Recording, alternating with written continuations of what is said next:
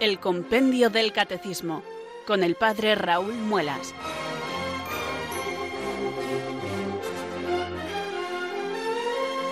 Muy buenas tardes, queridos oyentes de Radio María. Son las 4, las 3 en Canarias. Aquí comienza una nueva edición del programa El Compendio del Catecismo de la Iglesia Católica. Reciban desde Talavera de la Reina un saludo muy cordial del Padre Raúl Muelas, que un día más les habla desde estos micrófonos de Radio María, la radio de la Virgen, la fuerza de la esperanza. Sed todos bienvenidos.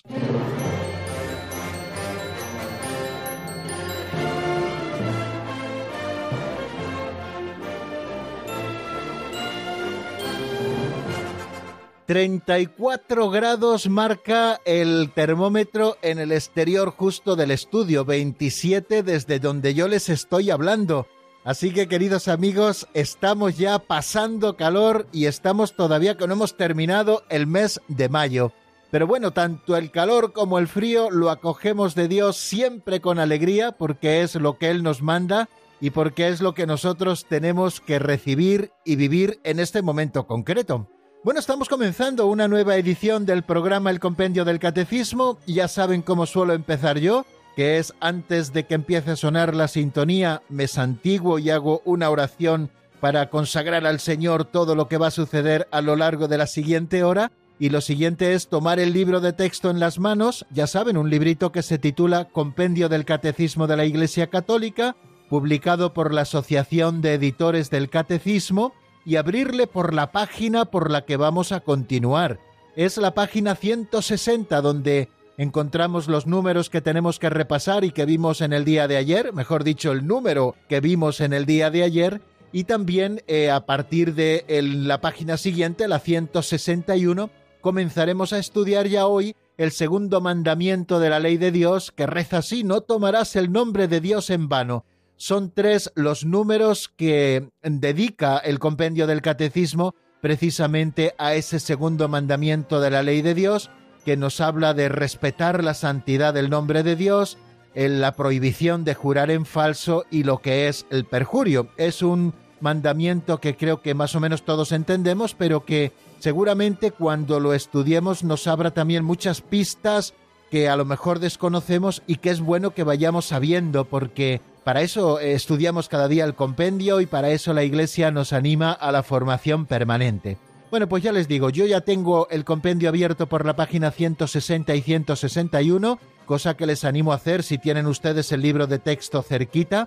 Yo les recomiendo muchas veces que es bueno no solo escuchar lo que aquí decimos, sino también tener el libro para que ustedes luego en algunos momentos pues puedan volver sobre ello y hacer subrayados e incluso apuntar al margen alguna idea sugerente que han aprendido bien aquí en el programa, que el Señor directamente les ha sugerido y que luego podemos volver sobre ellas. Por eso es bueno tener el libro impreso, pero si no tienen el libro impreso, es muy fácil también encontrarle en Internet, en la página del Vaticano. Ustedes en el buscador ponen Compendio del Catecismo de la Iglesia Católica y la primera llamada que encuentran es la de vatican.va, que es la página oficial del Vaticano, donde están todos los documentos publicados y allí encontrarán el compendio del catecismo, se lo descargan, lo tienen en su teléfono móvil, en su tablet, en su ordenador y también pueden volver sobre ello. Pero la ventaja del libro publicado, como les he dicho en otras ocasiones, es que aparte de poderlo tener en las manos y ser de un manejo mucho más fácil, pues también tiene otros recursos que cuando tenemos una edición digital pues a lo mejor no encontramos. Por eso yo se lo recomiendo, porque tampoco es un libro que cueste mucho dinero. Bueno amigos, pues renovada nuestra ilusión porque lo que vamos a hacer es acercarnos al conocimiento de Dios como hacemos tantos días. Pues bueno, una vez renovada digo la ilusión, vamos a elevar nuestra plegaria al Espíritu Santo. Lo hacemos todos los días y no porque sea una rutina, sino porque es algo absolutamente necesario. Si queremos acceder a la intimidad de Dios, a lo que Dios ha revelado de sí mismo, necesitamos que Dios mismo abra nuestro entendimiento y fortalezca nuestra voluntad. Por eso cada día invocamos así al Espíritu de Dios. Ven Espíritu Santo, llena los corazones de tus fieles y enciende en ellos el fuego de tu amor. Envía Señor tu Espíritu que renueve la faz de la tierra. Oh Dios, que llenaste los corazones de tus fieles con la luz del Espíritu Santo, concédenos que guiados por el mismo Espíritu, sintamos con rectitud y gocemos siempre de tu consuelo. Por Jesucristo nuestro Señor. Amén.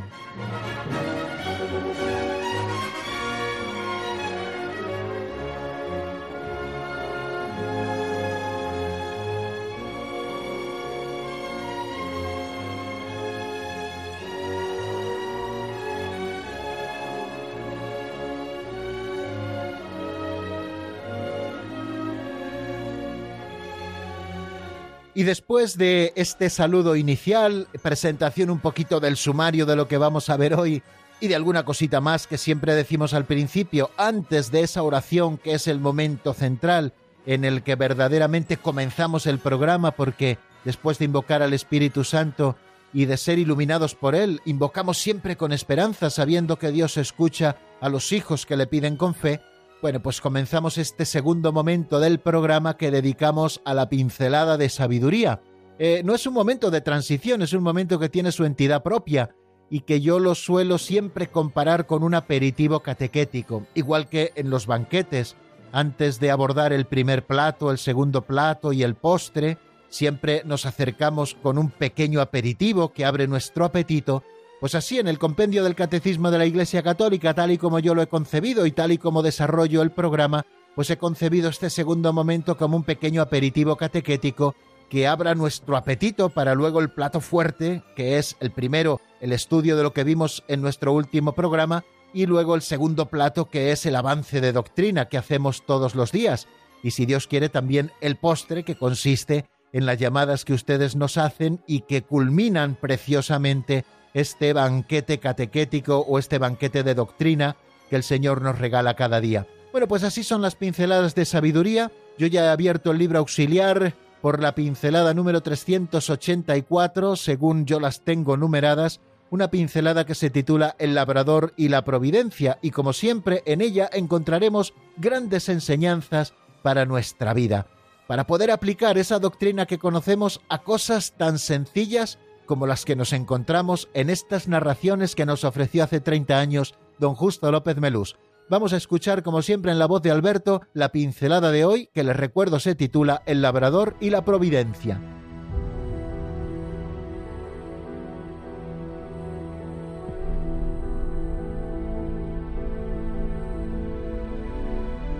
El labrador y la providencia Es muy grande la tendencia del hombre a quejarse de todo y de todos. Es muy grande la tendencia del hombre a estar siempre corrigiendo a la divina providencia. Hay personas que organizarían el mundo de maravilla y luego no saben poner en orden su casa. Maestros que no saben enseñar a sus hijos. Pedagogos que luego en la vida real son un desastre. Teóricos que en la práctica son un desastre. Un labrador trabajaba en sus campos y cansado se sentó bajo una encina. Contemplaba los hermosos frutos, melones, calabazas, pepinos. ¿Por qué? se decía, la providencia había puesto a la bellota el fruto de la encina en un lugar tan alto. Mejor sería que los melones y las calabazas colgasen de los árboles, y así no tendría que agacharse para recogerlos. Mientras así pensaba, cayó una bellota y le dio en la nariz. Entonces se dijo Si en vez de la bellota llega a ser un melón o una calabaza, me aplasta la cabeza.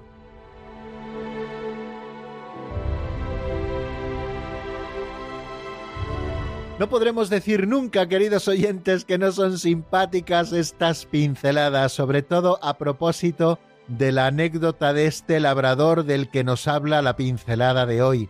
Un labrador que trabajando sus campos y ya cansado de la faena, se sentó un ratito a descansar debajo de una encina, y mientras contemplaba los frutos de su huerto, los melones, las calabazas, los pepinos, y viendo también las bellotas que pendían de la encina, empezó a preguntar si por qué Dios habrá hecho las cosas así. Mucho mejor hubiera sido que hubiera puesto los melones y las calabazas colgados de los árboles, y así yo no tendría que agacharme y trabajar tanto para recogerlos. Mientras así estaba pensando, se desprendió una bellota del árbol y le pegó en la nariz.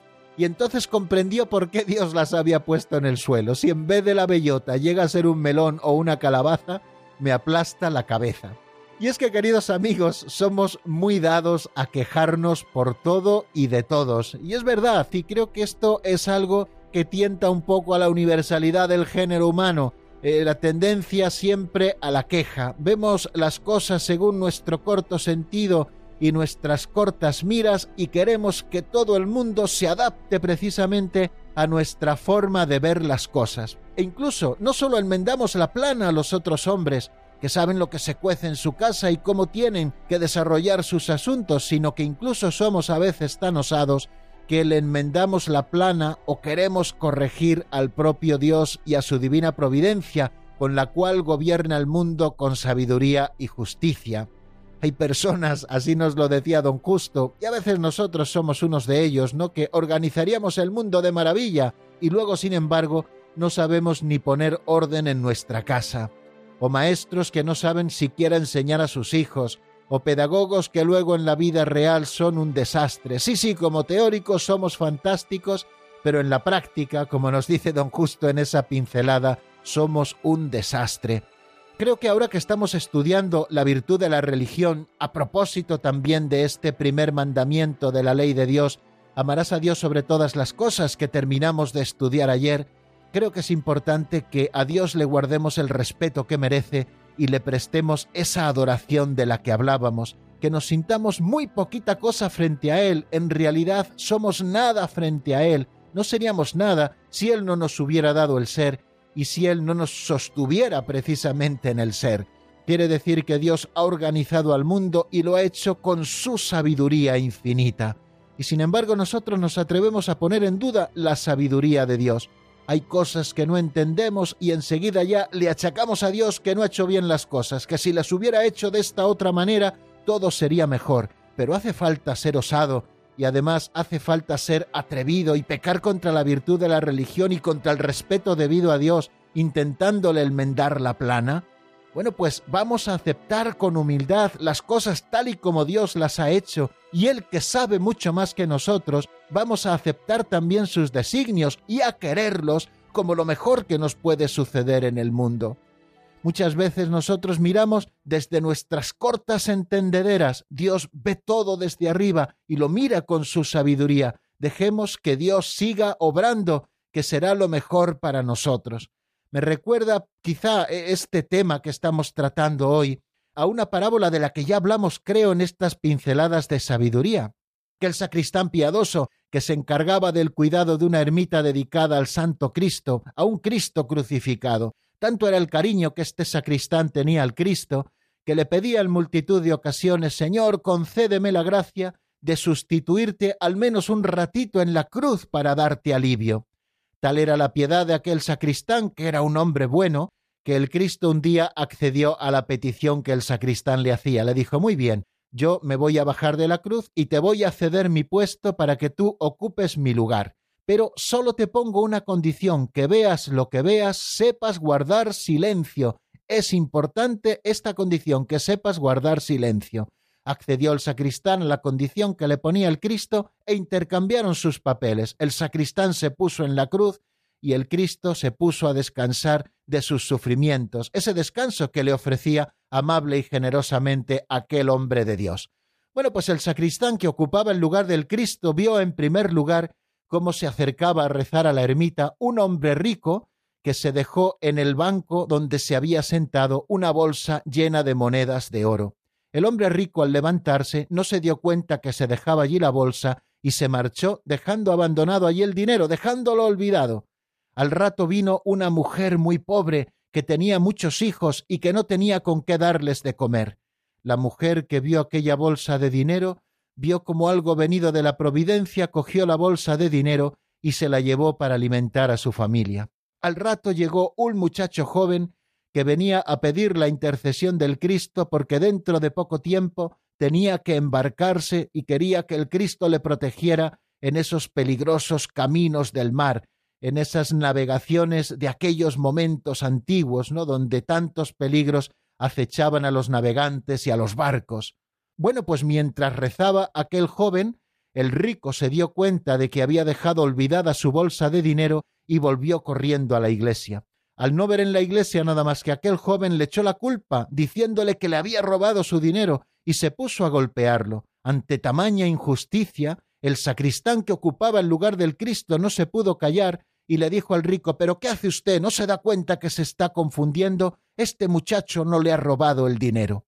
Bueno, pues así arregló el sacristán que ocupaba el lugar de Cristo aquella situación de malentendidos y de injusticias y el Cristo, cuando volvió a la cruz, le dijo al sacristán, no sirves para ocupar mi sitio. Sí, pero es que se estaba cometiendo una injusticia, le dijo el sacristán, y yo no me podía callar. Y le dijo el Cristo, ¿sabes lo que ha sucedido? Que aquel hombre rico abandonó su bolsa porque con esa bolsa de dinero iba a comprar la inocencia de una joven cometiendo un pecado terrible, y sin el dinero no hubiera podido hacerlo. La mujer que encontró la bolsa de dinero hubiera podido alimentar a su familia durante un año, y este joven que había venido a pedir intercesión para su viaje, por las heridas de la paliza no se hubiera embarcado, ahora su barco está naufragando en el agua. ¿Te das cuenta como no sabes? ¿Te das cuenta, hermano, como nosotros tampoco sabemos? Dios que lo sabe todo es el que mejor puede conducirnos con su sabiduría infinita y con su amor providente. Fiémonos siempre de Dios, hermanos, y no queramos enmendarle la plana.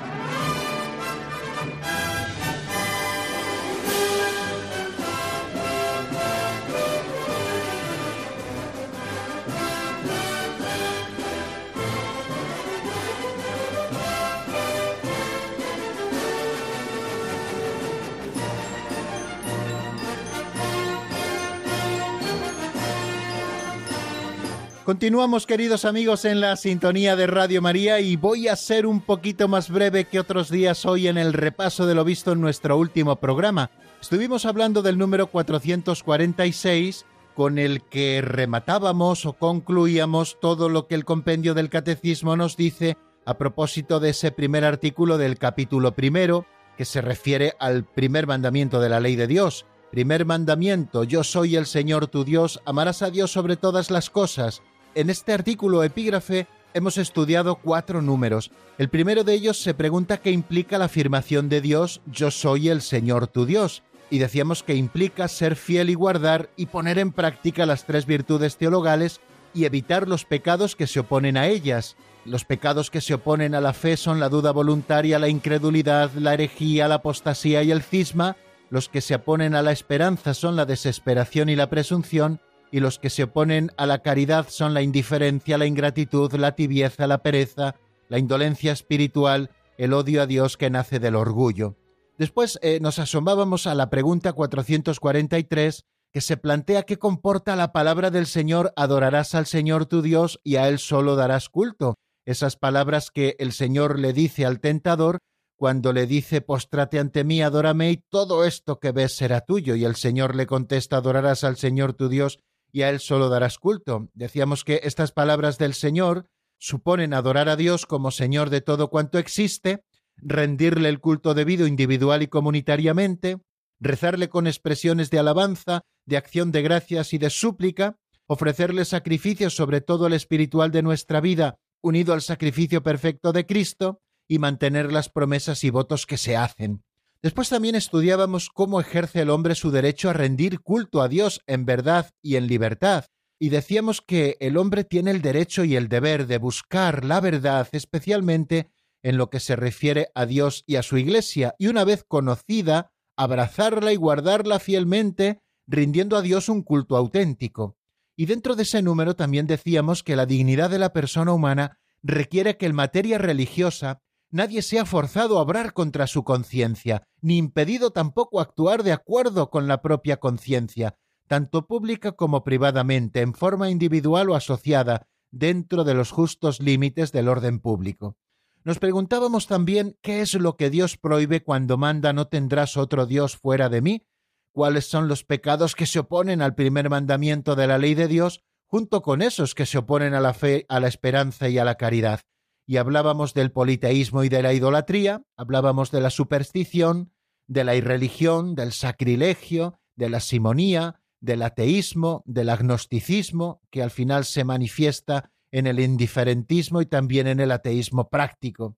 Y por último, que fue en el número que estudiábamos el último día, nos preguntábamos, eh, el mandato de Dios, no te harás escultura alguna, que aparece en el libro del Éxodo capítulo 20 versículo 3, dentro de esa formulación que el libro del Éxodo hace de los diez mandatos o de las diez palabras, pues se dice que no te harás escultura alguna de lo que hay arriba en el cielo ni de lo que hay abajo en la tierra.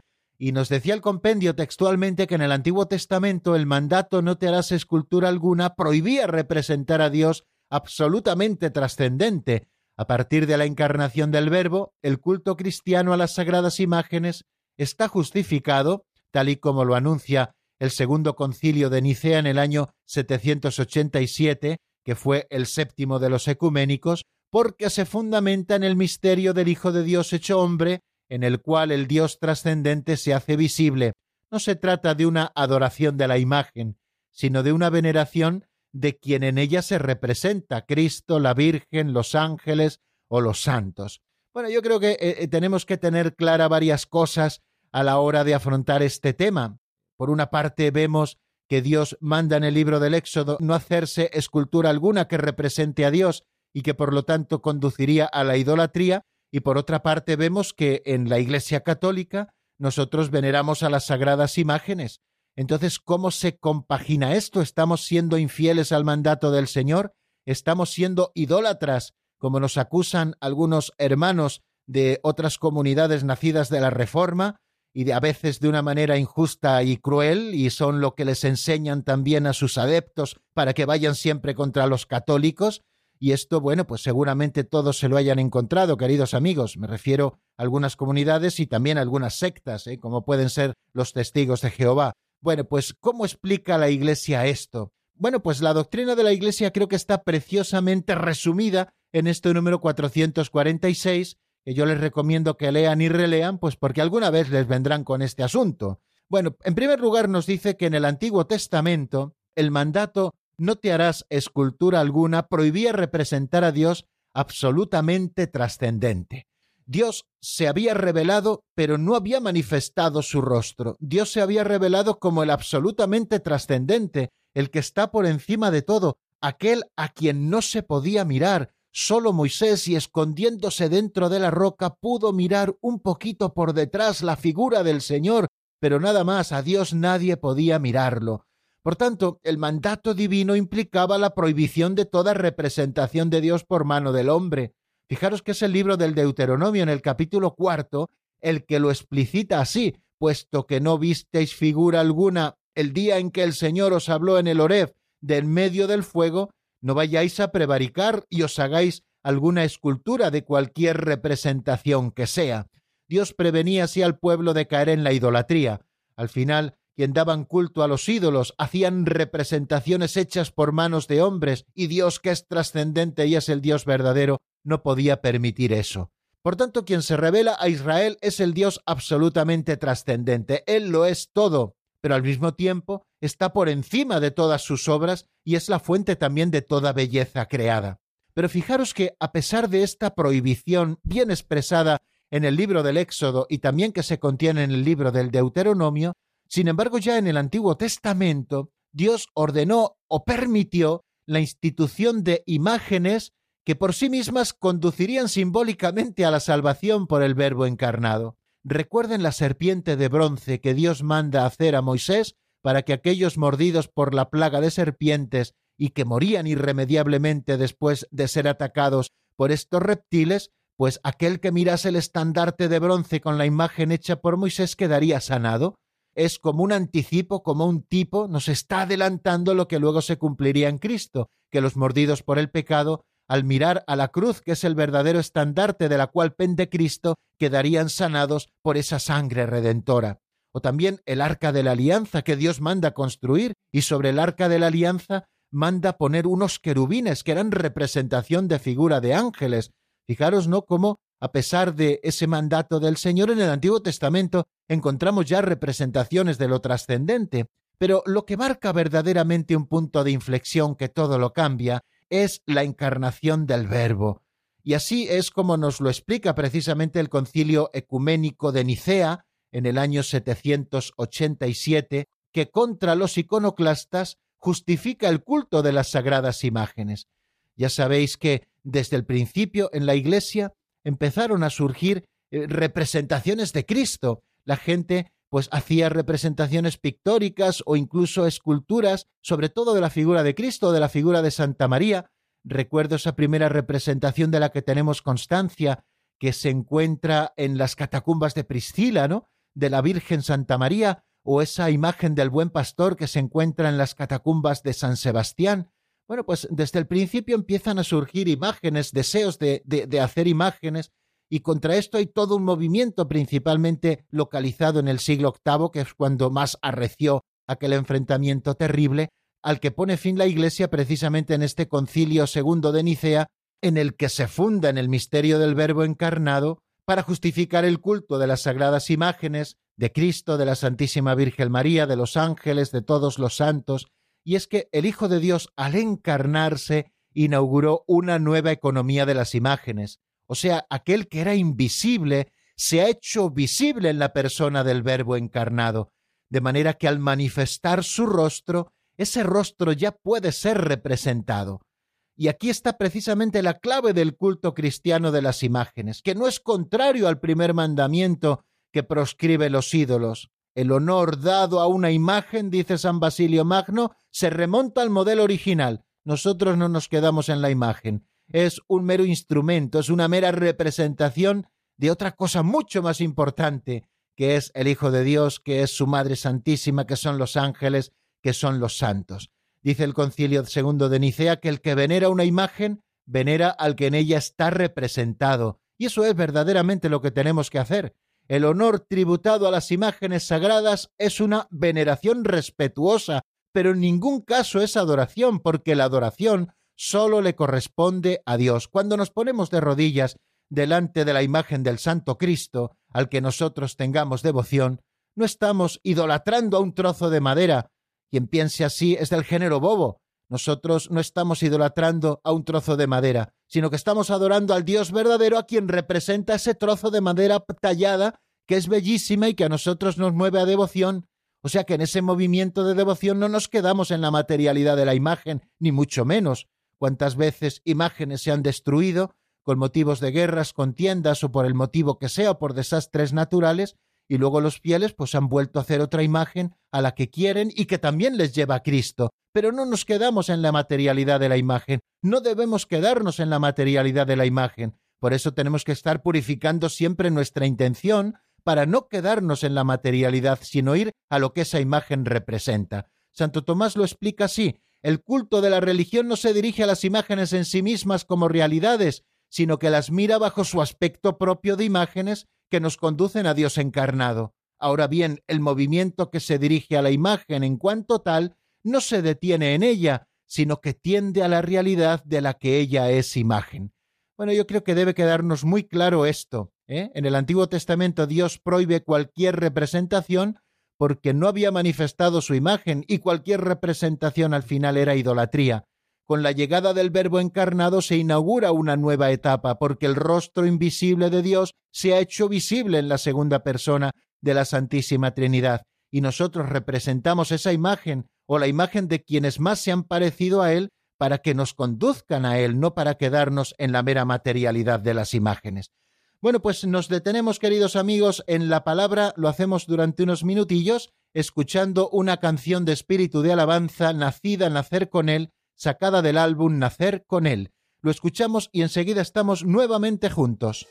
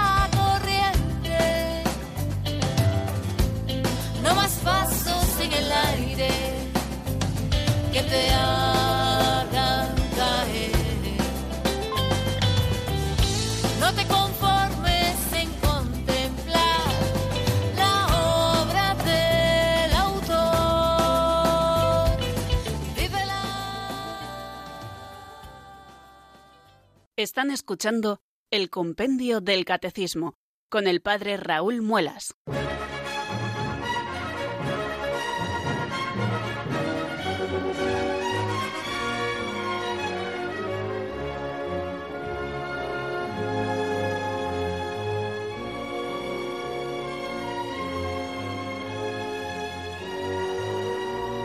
Seguimos desarrollando, queridos oyentes, nuestro programa El Compendio del Catecismo aquí en la sintonía de Radio María. Y como nos decía esa locución, les saluda nuevamente el Padre Raúl Muelas desde Talavera de la Reina. Hemos terminado de estudiar el primer mandamiento de la ley de Dios y vamos a comenzar en esta cuarta sección de nuestro programa en la que avanzamos en doctrina, vamos a comenzar el estudio del segundo mandamiento de la ley de Dios que como ustedes bien saben y recuerdan es no tomarás el nombre de Dios en vano.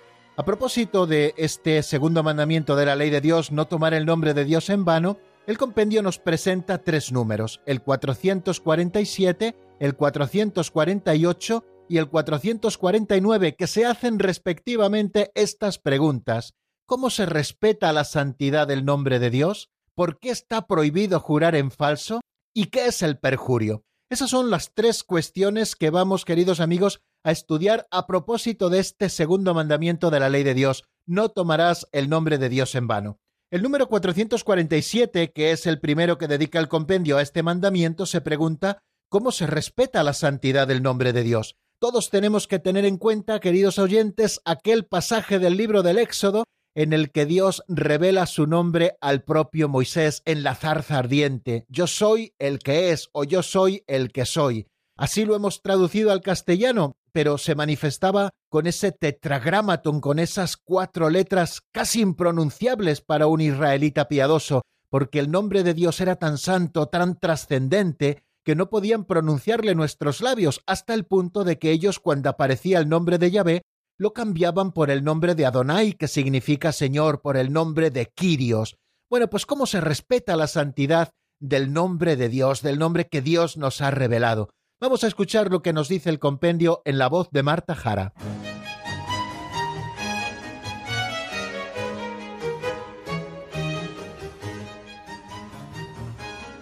Número 447.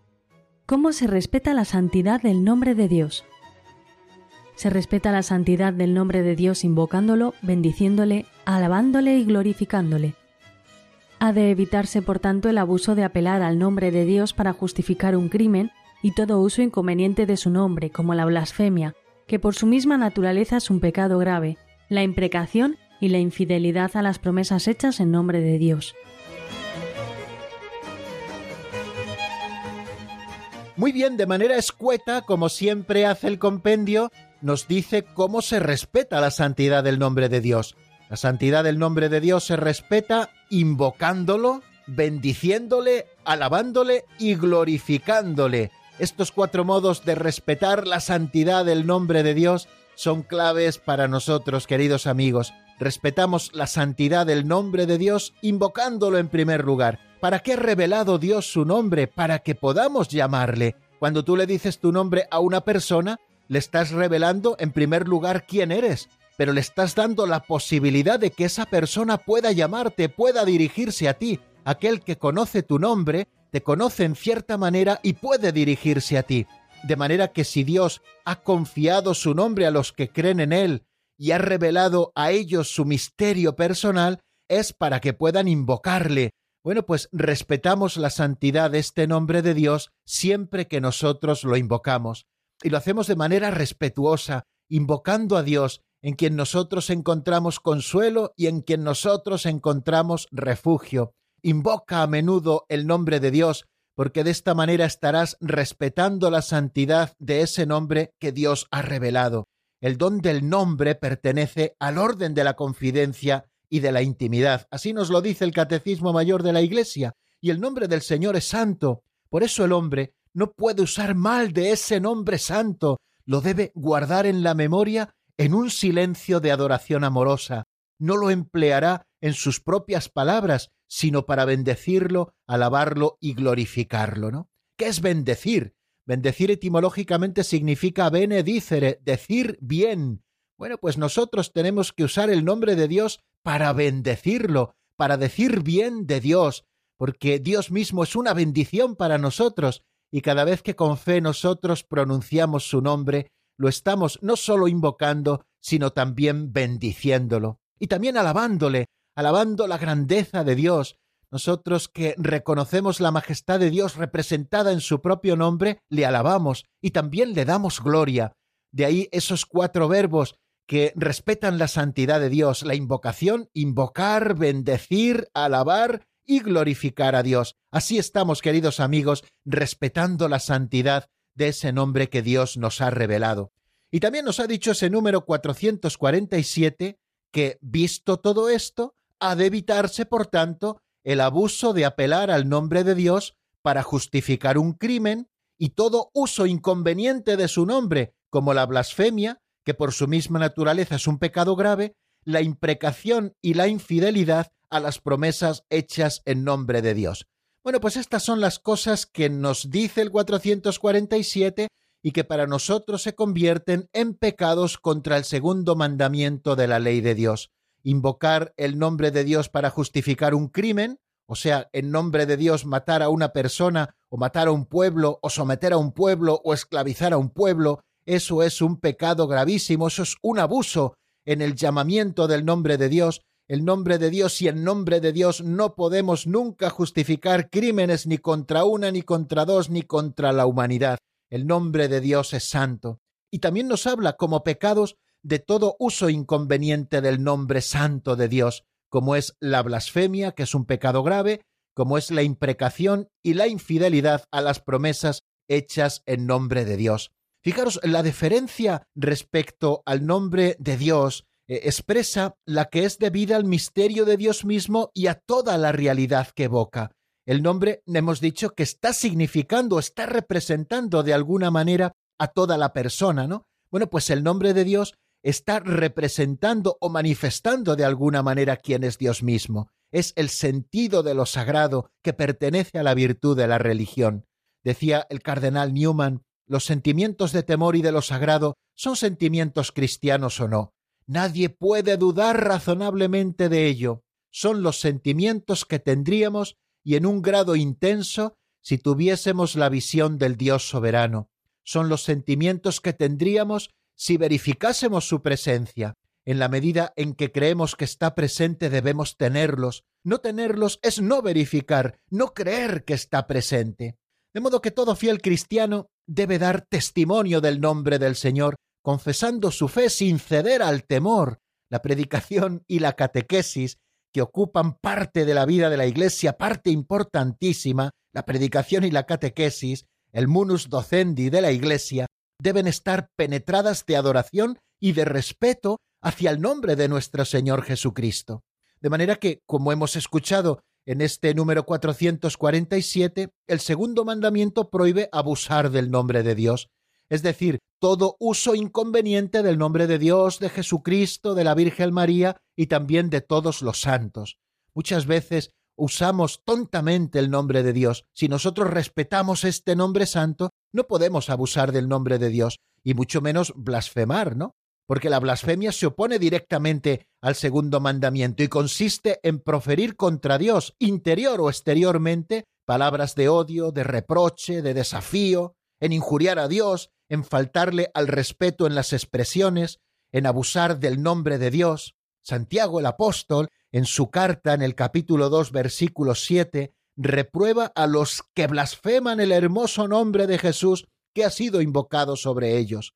Por lo tanto, la prohibición de la blasfemia se extiende a las palabras también no sólo contra Dios directamente, sino también contra la Iglesia de Cristo que la ha fundado, contra los santos, contra las cosas sagradas, es también blasfemo recurrir al nombre de Dios, como decíamos antes, para justificar prácticas criminales, para reducir pueblos a servidumbre, para torturar o para dar muerte. El abuso del nombre de Dios para cometer un crimen provoca el rechazo de la religión. La blasfemia, y estamos así citando de alguna manera al canon 1396, es contraria al respeto debido a Dios y a su santo nombre. Es de suyo, por tanto, un pecado muy grave. Las palabras malsonantes, que emplean el nombre de Dios sin intención de blasfemar, son una falta de respeto hacia el Señor que también tenemos que evitar. El segundo mandamiento prohíbe también el uso mágico del nombre divino, invocar como si fuera un sortilegio que hacemos sobre una persona, el uso mágico del nombre de Dios. Sería tratar de instrumentalizar a Dios mismo. El nombre de Dios, dice San Agustín, es grande allí donde se pronuncia con el respeto debido a su grandeza y a su majestad. El nombre de Dios es santo allí donde se le nombra con veneración y temor de ofenderle no perdamos de vista estas palabras de San Agustín avalándonos del sermón del Señor en el monte. Tenemos, por tanto, queridos amigos, que erradicar de nuestra vida la blasfemia como un pecado muy grave. Cierto que hay muchas personas que tienen la feísima costumbre de blasfemar.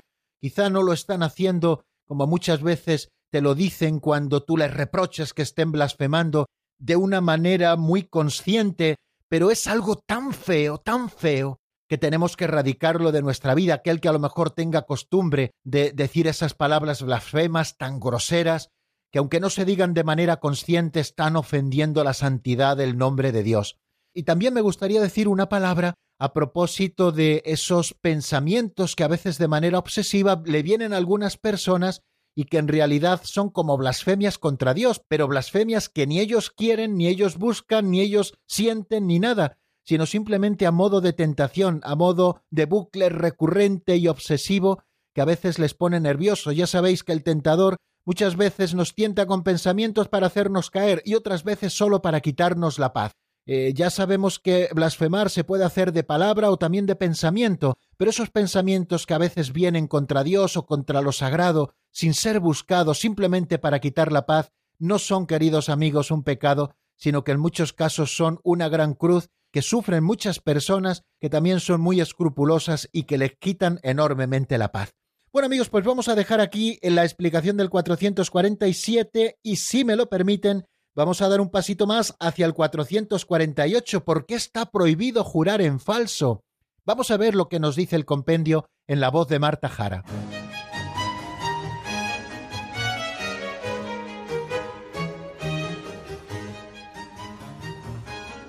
Número 448. ¿Por qué está prohibido jurar en falso? Está prohibido jurar en falso porque ello supone invocar en una causa a Dios, que es la verdad misma, como testigo de una mentira. Bueno, lo primero que tenemos que tener a la vista al hilo de estas palabras que acabamos de escuchar es que el segundo mandamiento está prohibiendo el juramento en falso. Pero también me gustaría decir que está prohibiendo el juramento para cuestiones vanas. ¿Qué es jurar? Jurar es poner a Dios por testigo de lo que estamos afirmando, es invocar la veracidad divina como garantía de la propia veracidad. El juramento compromete, por tanto, el nombre del Señor. Y recordemos esas palabras del libro sagrado del Deuteronomio que dice, Al Señor tu Dios temerás, a Él solo le servirás, por su nombre jurarás. Pero bueno, nosotros hemos aprendido que no debemos jurar a tontas y a locas, no solo jurar en falso, sino tampoco poner a Dios por testigo en cosas bobas, en cosas nimias. A Dios se le pone por testigo en cosas verdaderamente importantes de la vida, ¿no? Cuando uno tiene que prestar testimonio en un juicio, pues debe jurar o prometer, ¿no? Bueno, pues debe hacerlo precisamente y si jura, pone a Dios por testigo de que lo que está diciendo es veraz.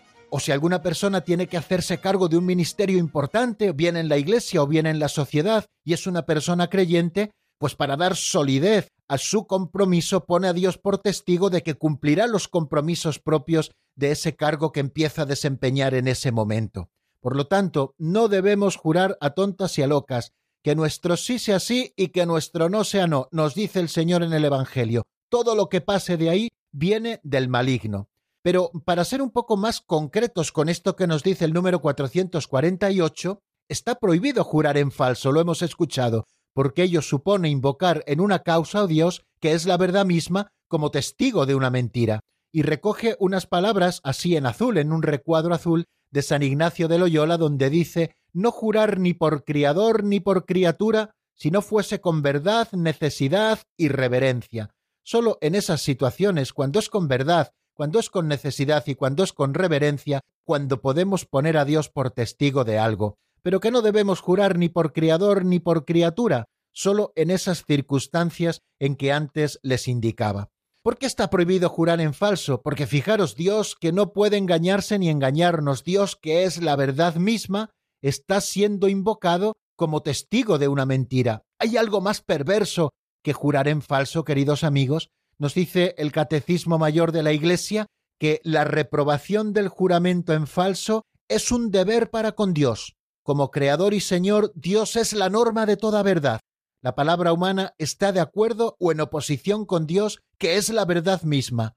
El juramento, cuando es veraz y legítimo, es decir, que para que podamos jurar tiene que haber legitimidad para hacer ese juramento y veracidad, pone de relieve ese juramento, cuando es veraz y legítimo, pone de relieve la relación de la palabra humana con la verdad de Dios. El falso juramento invoca a Dios como testigo de una mentira. De ahí su perversión, queridos amigos. Bueno, pues eh, vamos a dejarlo aquí porque tampoco tiene muchas más cosas que explicar este número. Podríamos seguir hablando y diciendo cosas y ejemplos, pero yo creo que está muy claro y creo que todos lo comprendemos bien. Vamos a detenernos un momentito en la explicación. Antes les recuerdo nuestro número de teléfono de directo. Es el 910059419. 910059419. Pueden ustedes marcarlo si quieren hablar con nosotros o plantearnos alguna duda que tengan. Yo, mientras tanto, para que ustedes puedan ir marcando con tranquilidad, les voy a ofrecer un tema de la hermana Glenda, o al menos voy a ofrecerles unos compases que se titula Hazme volver. Está sacado este tema del álbum Con nostalgia de ti. Lo escuchamos y enseguida volvemos a encontrarnos en el 910059419. Hazme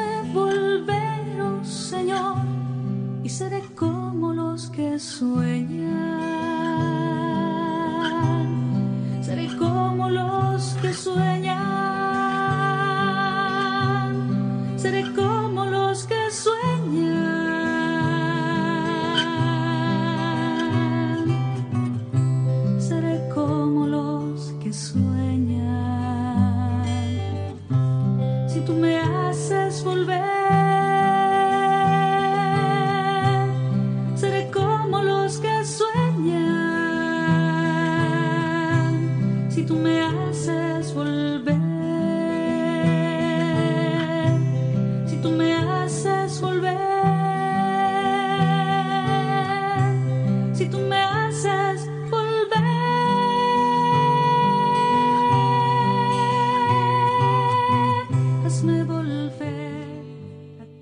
Están escuchando el Compendio del Catecismo con el Padre Raúl Muelas.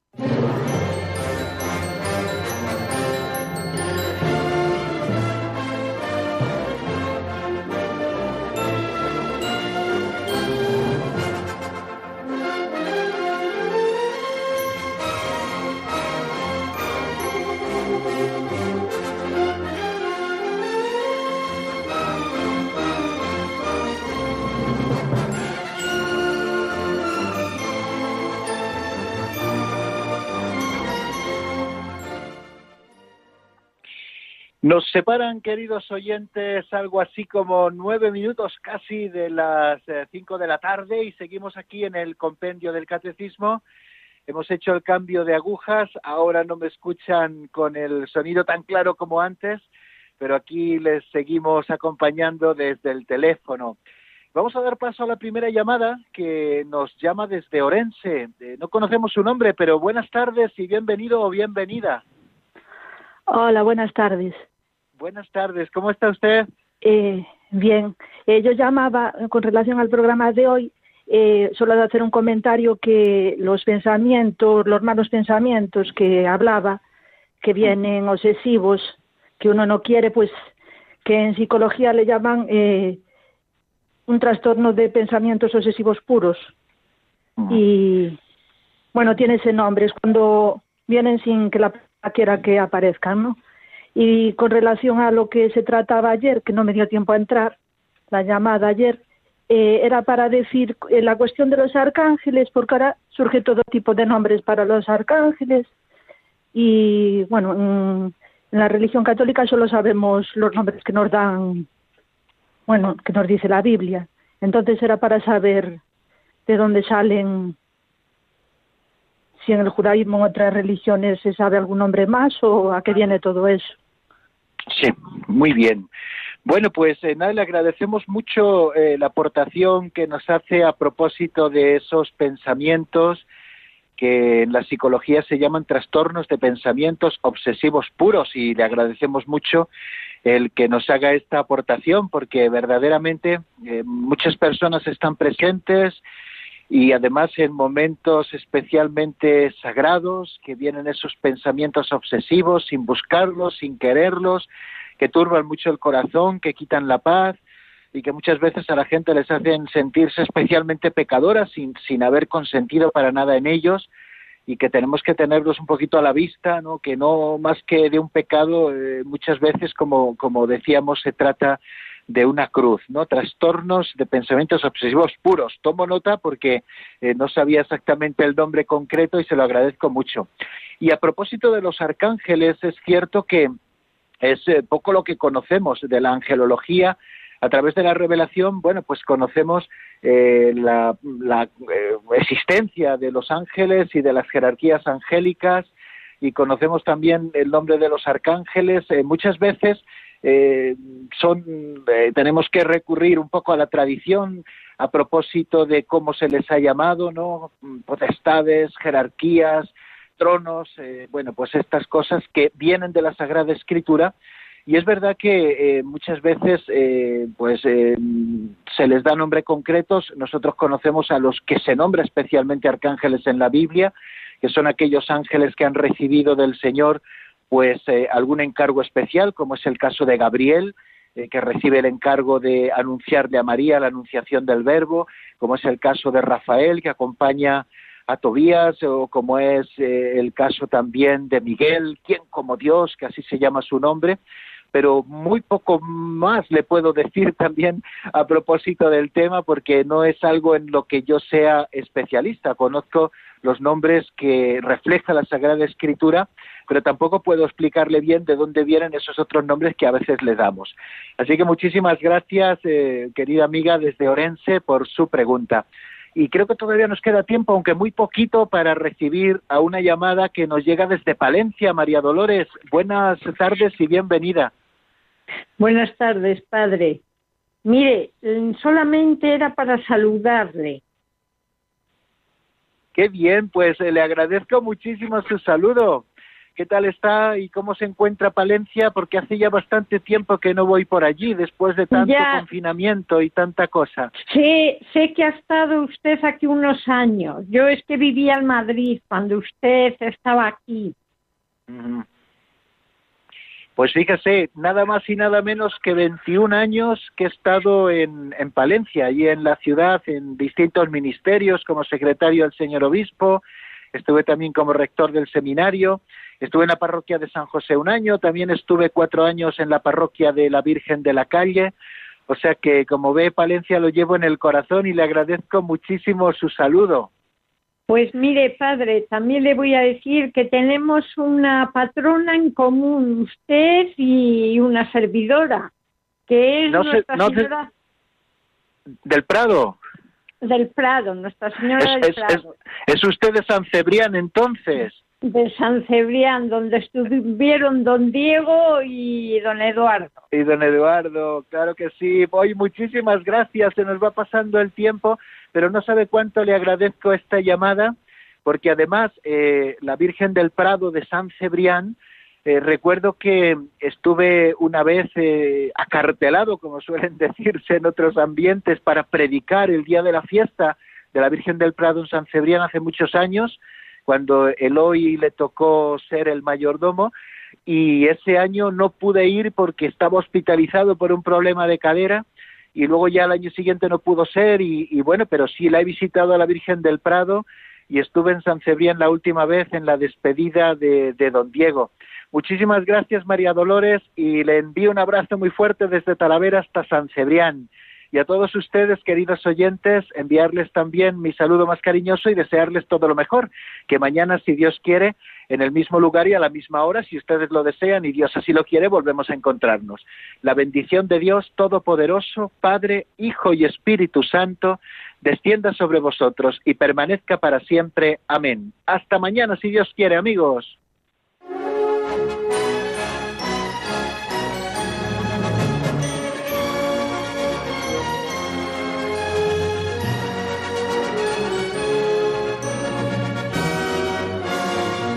El Compendio del Catecismo con el Padre Raúl Muelas.